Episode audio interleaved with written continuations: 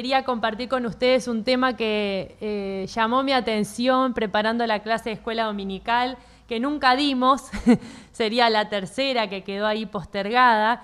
Estábamos llegando ahí en el libro de Primera de Corintios, capítulo 1, al versículo 2 recién, y Pablo dice a la iglesia de Dios que está en Corinto, a los que han sido santificados en Cristo Jesús y llamados a ser su santo pueblo, junto con todos los que en, en todas partes invocan el nombre de nuestro Señor Jesucristo, Señor de ellos y de nosotros. Y un tema fundamental eh, en este pasaje es justamente la santificación. Dice, a los que han sido santificados y llamados a ser su santo pueblo. Y este tema me quedó pendiente, había leído, pero me apasiona y creo que tiene que ver eh, con nosotros y en este momento particular para la iglesia. Eh, y por eso es que a veces manejamos algunas ideas sobre la santificación eh, que nos pueden desviar un poco de su principio bíblico. Y manejamos ideas a veces como algunas que, bueno, decimos, bueno, luego de la crisis que estoy viviendo me voy a, volver perfecta ya de inmediato, como algo casi mágico. Después de atravesar esto, con, eh, de la mano del Señor voy a ser eh, casi ahí que estar eh, perfecta. También puede ser que a veces pensemos que necesitamos dejar que Dios nos cambie y que nuestra actitud para eso debe ser pasiva. otras ideas, otra idea puede ser que en algún momento crucial de nuestra vida vamos a tomar una decisión importante y eso nos va a impulsar a un nivel más alto de santidad. Bueno, quiero decirles que estas ideas este, eh, tienen que ver mucho con nuestros deseos o a veces con interpretaciones que no son bíblicas. Lo cierto es que el Espíritu Santo nos suministra capacidad y nos suministra el poder necesario para matar nuestros pecados de una forma continua y gradual. Este proceso no va a terminar hasta el día en que vayamos a su presencia. Pero el medio que el Espíritu Santo utiliza eh, para iniciar y sostener este proceso es nuestra obediencia fiel a los estatutos, a los preceptos sencillos de la palabra de Dios. Y eso involucra, como decimos, la Biblia. Dice Juan 17, 17, Jesús diciéndole al Padre, santifícalos en la verdad, tu palabra es la verdad. En el Salmo 119, 11 dice, en mi corazón, dice el salmista, atesoro tus dichos para no pecar contra ti. La palabra es central en la vida del cristiano y del creyente para entender lo que Dios quiere, el propósito y la voluntad de Él. Y por eso hoy abrimos su palabra, para entender la santificación. Nos convoca su palabra. Y dice Rael, si la, si la Biblia dice la verdad, entonces a menos que seamos santificados, no seremos salvos. Y esto involucra tres aspectos, la justificación, la regeneración y la santificación pero son los tres componentes de la vida de un verdadero creyente. No podemos darle más lugar a uno que a otro. ¿Y qué es la santificación? Nos preguntamos. Bueno, es la obra espiritual interior que el Señor Jesucristo lleva a cabo por medio del Espíritu Santo cuando el hombre, cuando nosotros somos llamados por Dios. Y esta obra espiritual interior, eh, llevada a cabo por por el Señor Jesús a través del Espíritu Santo, nos limpia de nuestros pecados nos separa del amor a este mundo y a esos conceptos que nos rodean y que son humanistas. Eh, pone un principio nuevo en nuestro corazón y nos hace practicar la piedad en nuestras vidas. El Señor Jesús se ha hecho cargo de todo esto, de todo lo que nuestras almas necesitan. Eh, no solo para liberarnos de la culpa de nuestro pecado, Él pagó a través de su, de su expiación y de la redención divina para liberarnos del pecado, de la culpa, para darnos libertad, para sacarnos de la prisión, para comprar esa eternidad junto al Padre. Pero también lo hizo, también hizo, y también su expiación tiene que ver con que el Espíritu Santo mora en nuestras vidas y nos santifica. Y por eso es interesante y quería compartir con ustedes allí en el libro de Romanos, nuestro pasaje central va a ser en Romanos capítulo 8, versículo 9 al 15. Vamos a leerlo juntos, les voy dando tiempo que lo busquen. Romanos 8, versículos 9 al 15. Dice así, sin embargo, ustedes no viven según la naturaleza pecaminosa, sino según el Espíritu, si es que el Espíritu de Dios vive en ustedes. Y si alguno no tiene el Espíritu de Cristo, no es de Cristo. Pero si Cristo está en ustedes, el cuerpo está muerto a causa del pecado, pero el Espíritu que está en ustedes es vida a causa de la justicia. Y si el Espíritu de aquel que levantó a Jesús de entre los muertos vive en ustedes, el mismo que levantó a Cristo de entre los muertos también dará vida a sus cuerpos mortales por medio de su Espíritu que vive en ustedes. Por tanto, hermanos, tenemos una obligación, pero no es la de vivir conforme a la naturaleza pecaminosa. Porque si ustedes viven conforme a ella, morirán. Pero si por medio del Espíritu dan muerte a los malos hábitos del cuerpo, vivirán. Porque todo todos los que son guiados por el Espíritu de Dios son hijos de Dios. Y ustedes no recibieron un espíritu que de nuevo los esclavice al miedo, sino el espíritu que los adopta como hijos y les permite clamar Abba Padre.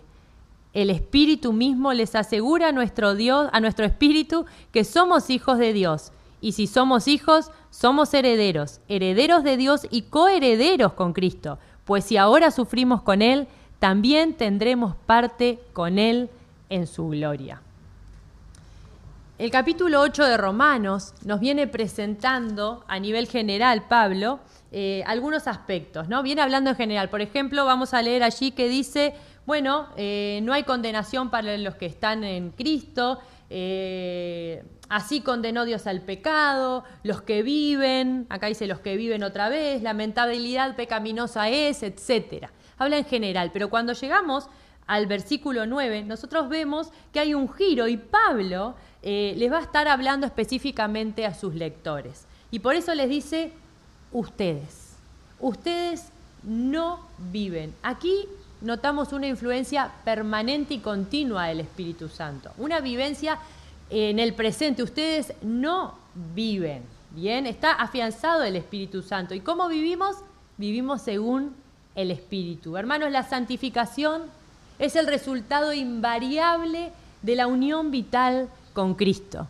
En Juan 15, cuando Jesús habla de la vid, vamos al versículo, al versículo 5, dice, el que permanece en mí y yo en él, este lleva mucho fruto. Esta unión vital con la rama principal, esta unión que debe ser constante, que debe ser permanente, eh, hace que eh, esa santificación sea posible. La rama viva lleva fruto. La rama muerta no lleva fruto. Pablo explica que esta unión con Cristo es real porque el Espíritu Santo hace morada en la vida del creyente, habita en la persona. Es nuestro sello de, de autenticación como verdaderos cristianos. Dice en Juan 14, 17, el Espíritu de verdad, a quien el mundo no puede aceptar porque no lo ve ni lo conoce pero ustedes sí lo conocen, porque vive con ustedes y estará en ustedes. Pablo se refiere en el libro de Romanos a esa promesa. Está hablando del cumplimiento de la promesa que Jesús estaba dando cuando hablaba de la vid verdadera.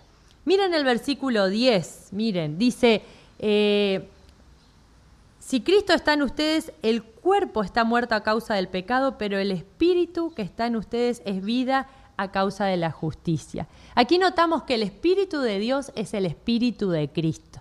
Las dos personas de la Trinidad separadas pero compartiendo esa esencia divina y yendo hacia la haciendo y yendo hacia la voluntad del Padre en nuestras vidas. El cuerpo está muerto, el cuerpo está muerto, dice Pablo. justamente el cuerpo aún no ha sido redimido, pero está en convivencia con un espíritu vivificado. El Espíritu Santo vivifica nuestro espíritu y le da testimonio y así es que nosotros vivimos. Tenemos dos consecuencias de tener el Espíritu Santo. En el versículo 10 y 11 vamos a ver que la consecuencia es que trae vida a nuestras vidas. En el versículo 10, nuestro cuerpo está, dice, sujeto a la muerte y está destinado a ella, pero convive con un espíritu que vive. Y esto es por la gracia de nuestro Señor Jesucristo. Un cuerpo que muere, pero un espíritu que vive. Y el versículo 11 eh, dice, ¿cuál es el destino final de nuestro cuerpo? Aún nuestro cuerpo que está muerto tiene el destino final de la resurrección. Este, momento, este cuerpo que al momento nos aprisiona, nos limita, eh, nos trae carga, no nos permite avanzar en, muchos, en, muchos, en muchas áreas, eh, que a veces eh, nos crea hasta mismo obstáculos y situaciones complicadas, este mismo cuerpo es un instrumento que va a estar destinado a la gloria de Dios. Y justamente acá estamos hablando de esta santificación que da vida. Y podemos decir que es una santificación definitiva. ¿A qué me refiero con esto? Es una santificación, como dicen estos versículos, que Cristo lleva a cabo. Bien, Cristo la lleva a cabo. En este, en este momento el creyente y nosotros no entramos en la órbita de lo que está ocurriendo. ¿Por qué? Ahora vamos a ver. Pero esta santificación definitiva la lleva a cabo Cristo. En Juan 17, 19, el que lo quiera buscar, dice eh, Jesús, y por ellos yo me santifico a mí mismo, para que también ellos sean santificados. En Efesios 5, 26, 25 y 26 dice, Cristo amó la iglesia y se entregó a sí mismo por ella para santificarla habiéndola purificado. Aquí vemos a Cristo eh, habiéndose entregado por la iglesia. Cristo es el que lleva a cabo esta santificación definitiva. En 1 Corintios 6, 11 dice, pero ya han sido lavados, ya han sido santificados, ya han sido justificados en el nombre del Señor Jesucristo y por el Espíritu de nuestro Dios. Justamente es eh, Cristo el que ha llevado a cabo esta obra redentora en favor de nosotros. Efesios 5:25 dice, esposos amen a sus esposas, así como Cristo amó a la iglesia y se entregó por ella. Qué importante saber que Cristo nos posicionó en un lugar. Cristo nos posicionó en el lugar de hijos y nos da vida. Estamos vivos en Cristo. Y esto es obra solamente de Él. Solo Él podía llevar adelante este plan maravilloso. Pero miren el versículo 12. Por tanto, hermanos, tenemos una obligación, pero no es la de vivir conforme a la naturaleza pecaminosa. Y acá entramos en otra dimensión de la santificación. Nombramos la santificación definitiva. Pero acá entra en juego esta dimensión de la santificación que la llamamos eh, la santificación progresiva. Es eh, donde el creyente empieza a participar del proceso. Y parece, según lo que Pablo nos enseña, que tiene responsabilidad. Dice, vivan conforme a los deseos del Espíritu. Jamás, hermanos, podremos pagar la deuda. Jamás eh, existe una deuda, existe una obligación y jamás la podremos pagar. Eh, Cristo tuvo que venir a la tierra a morir por nuestros pecados, a salvarnos, a pagar esa deuda y a ser el primero en resucitar entre los que vamos a venir luego. Y nosotros no podemos hacer eh, ni la mejor obra que podamos hacer eh, puede llegar a satisfacer esa necesidad de salvación que teníamos o, que, o poder, como a veces decimos, quebrar o mover, torcer la mano de Dios. Eso solamente Cristo lo podía hacer. Pero si el Espíritu que habita en nosotros nos ha dado vida, no es posible que vivamos en, una conformidad pasiva, eh, dejándonos llevar por las obras justamente que nuestro cuerpo, nuestra mente, nuestros deseos, intenciones nos llevan, porque sabemos, como dice Pablo, que nos llevan a la muerte, sino al contrario, sino al contrario. En el versículo 13, seguimos avanzando, Pablo nos dice justamente que estamos llamados a dar muerte a las acciones indebidas y pecaminosas que este cuerpo muerto eh, nos lleva a realizar. La santificación, hermanos, es responsabilidad de cada creyente. Aquí vemos esta dimensión, ¿bien?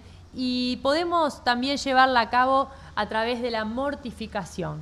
Cuando hablamos de la mortificación, eh, estamos hablando de reconocer el mal y repudiarlo. Gálatas 5:24 dice, los que son de Cristo han crucificado la naturaleza pecaminosa con sus pasiones y deseos, pero debemos reconocerla. Este es el primer paso.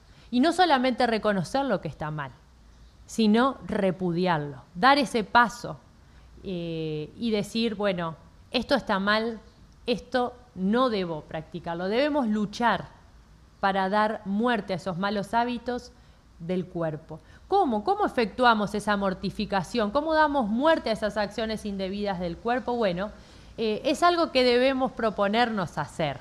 Eh, no ocurre por si no va a venir alguien a, matarnos. Debemos someternos a la muerte, como Cristo se sometió. Y esta es una invitación para el creyente. Cristo se somete a la muerte y nos enseña a someternos de esta forma. Cuando decidimos morir, nosotros no somos pasivos. Cuando decidimos morir a nuestros deseos, nos convertimos en protagonistas, en sujetos eh, que están practicando justamente esta mortificación. Y, esto para nosotros eh, es una gran responsabilidad, el poder matar esa maldad. Pablo eh, dice, solo por medio del Espíritu podemos darle muerte a estos malos hábitos, solo por medio del Espíritu. Lo podemos hacer desde lo negativo. Recuerdan el Sermón del Monte, ahí en Mateo 5, versículo 29, Jesús habla de sacarse los ojos, de cortarse la mano, pero lo podemos hacer desde lo positivo. En Colosenses 3.1 dice, si habéis resucitado con Cristo, busquen las cosas eh, de arriba, donde Cristo está sentado a la diestra de Dios. Así es una forma en la que nosotros podemos conducirnos. Pero ¿por qué debemos practicar esta mortificación de nuestro cuerpo? Porque dice el final del versículo 13, vivirán. Esta es la clave, vivirán.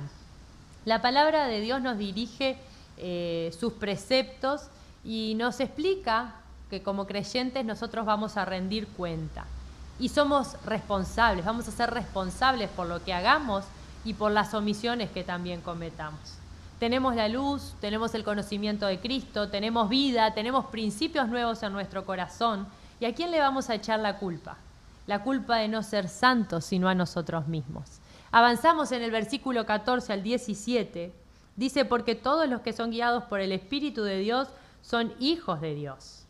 Y ustedes no recibieron un espíritu que de nuevo los esclavice al miedo, sino el espíritu que los adopta como hijos y les permite clamar a Abba Padre. El espíritu mismo les asegura a nuestro espíritu que somos hijos de Dios y si somos hijos de Dios somos herederos y así sigue el pasaje. Acá vamos a encontrar un testimonio del Espíritu Santo. Este testimonio certifica eh, que, como dice cada uno de estos versículos, de estos cuatro versículos, que somos hijos. Miren el versículo 14 son hijos de Dios. Versículo 15, el Espíritu los adopta. Versículo 16, somos hijos. Versículo 17, somos hijos, herederos y coherederos. En el versículo 14, somos guiados, conducidos a la santidad. En el versículo 15 dice Pablo, nos anima, nos quita el miedo y reemplaza el temor por la libertad, porque somos hijos. ¿Para qué? En el versículo 16, para que llamemos a Dios Padre. Y justamente versículo 17, el Espíritu constituye las primicias de nuestra herencia espiritual. Pablo habla de las consecuencias que tiene para nosotros ser hijos. Y justamente por qué dentro del tema de la santificación, porque hay una posición. Estamos en Cristo. Cristo llevó a cabo la santificación. Y nosotros a la vez acompañamos el proceso. Vieron las dos dimensiones que integran la santidad. La escritura enfatiza que en el versículo 17 podemos ver, pues si ahora sufrimos con Él. No es el único lugar. En primera de Pedro 4:13 dice al contrario, alégrense de tener parte en los sufrimientos de Cristo para que también sea inmensa su alegría cuando se revele la gloria de Cristo. El principio del sufrimiento en la palabra es presentado como una senda para alcanzar la gloria de Dios. Y esto es un concepto importante en el medio de una sociedad que predica todo el tiempo el bienestar del creyente, el, optar por caminos que puedan eludir el sufrimiento. Aún este, escuchaba a un profesor en una clase eh, de teología hablando Decía, aún en, los últimos momentos, eh, la medicina intenta, intenta que la persona eh, no sufra. Bien, aún eh, haciendo la presa de no estar consciente de lo que está pasando en su vida en el último momento que es tan importante en nuestras vidas, momento de arrepentimiento y de estar a cuentas con el Señor.